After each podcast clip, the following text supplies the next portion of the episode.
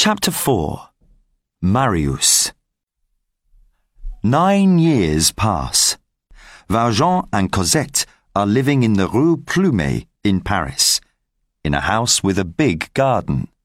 It is a quiet street, and nobody comes there. This pleases Valjean, because he is still afraid of Inspector Javert. Cosette is now a young woman. She is tall, with golden brown hair. She is beautiful. But there are many beautiful faces in the world. The wonderful thing about Cosette's face is her smile. A slow, warm, gentle smile, like sunlight after rain. And now we must meet Marius and his young friend Gavroche. Marius is a student, a young man with many ideas but no money.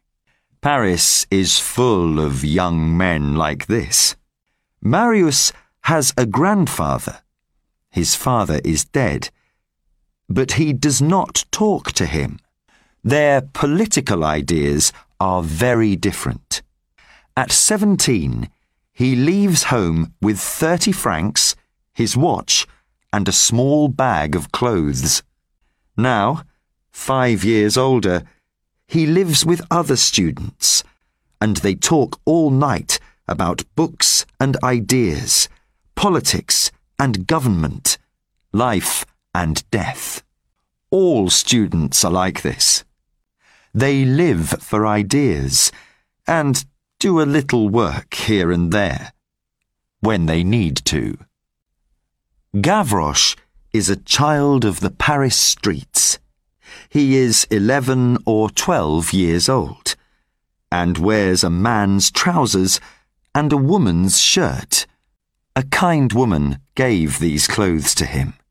He lives on the streets, knows everybody, goes everywhere, and enjoys life. Well, why not? He knows no other life, only this one. Marius loved walking through the streets and gardens of Paris and he often walked in the Luxembourg garden. One day in the garden, he saw a man with a young girl. The man was about sixty, and the girl, Marius thought, was about seventeen. He did not see her eyes, but he saw her golden brown hair and her slow, gentle smile. He walked past them once and did not look back. But he came to the Luxembourg the next day, and the day after that, and for the next five days. The man and the girl were always there. He could not stop looking at the girl. He wanted very much to see that smile again. On the seventh day, the girl turned her head and looked at Marius. She looked into his eyes across the garden, and that look went like a bullet from a gun into Marius's heart. There were no words, but at once Marius knew and the girl knew. This was love. Life stopped for Marius then. He spent hours in the Luxembourg, and every time he saw her, the sun came out and all the birds in the garden began singing. But the man began to look at Marius too, and his face was not friendly. Marius was afraid, and he went to Gavroche. Gavroche, please, you must help me. Why? What's the matter, Monsieur Marius? There's a girl. Gavroche. She walks in the Luxembourg every day. I want you to follow her home and tell me the address. Why don't you follow her? I'm busy, said Gavroche. I'm afraid to, said Marius. Her father, grandfather, I don't know, is watching me. He doesn't like me. Why is this important, Monsieur Marius? Gavroche said. He had a big smile on his face. Because I'm in love, shouted Marius. Please, Gavroche, do it. Gavroche ran away, laughing. Two days later, he came to Marius's rooms. Rue Plumet, he said. House at the end of the street. Hard to find. You need to look for it. Spring came, and Cosette began to go out into the garden at Rue Plumet. She was usually alone.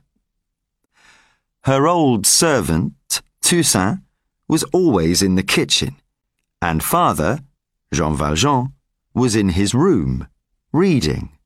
Cosette was sad. She remembered the young man in the Luxembourg garden, but father no longer wanted to go there.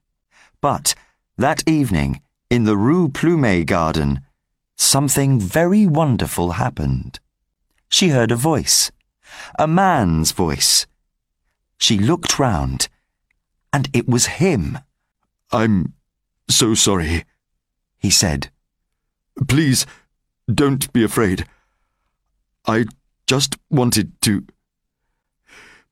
You remember the Luxembourg garden? I saw you there for the first time. I can't forget you. Day and night I think about you. Please, don't be afraid. You see, I love you. It just happened to me. I can't stop it. Don't be afraid. Please. Cosette listened to this wonderful river of words and then held out her hand to him. He took her hand and she pulled it to her and put it against her heart. Then you love me, he said. Of course. You know that. A kiss. No words. They did not need words. Later, words came. The story of his life, the story of her life, everything. Between lovers, everything is interesting. When they were done with words, Cosette put her head on Marius's shoulder and asked, What is your name? My name is Marius. And yours? Cosette. Every evening they met secretly in the garden at Rue Plumet. A kiss, a gentle laugh, whispered words of love. It was the spring and summer of their young lives. But around them, outside their garden, there was change. There were angry people there were police and soldiers on the streets of Paris. And one day, Jean Valjean said to Cosette, My dearest child, we live in dangerous times. We must leave France and go to England. Cosette looked at him with frightened eyes. Must we go, father? she said. Valjean watched her face. We must, he said. Get ready to leave very soon. There was a change in Cosette.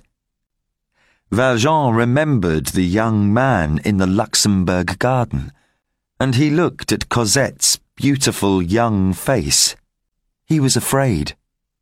Afraid of losing his dear daughter. That evening in the Rue Plumet garden, there were many unhappy tears. But you must follow us to England, cried Cosette. How can I do that? cried Marius. I have no money, no passport even. England to me is like the moon. They held hands in the moonlight. Listen, I have an idea, Marius said slowly. Wait two days Perhaps Two days, cried Cosette. How can I live two days without you?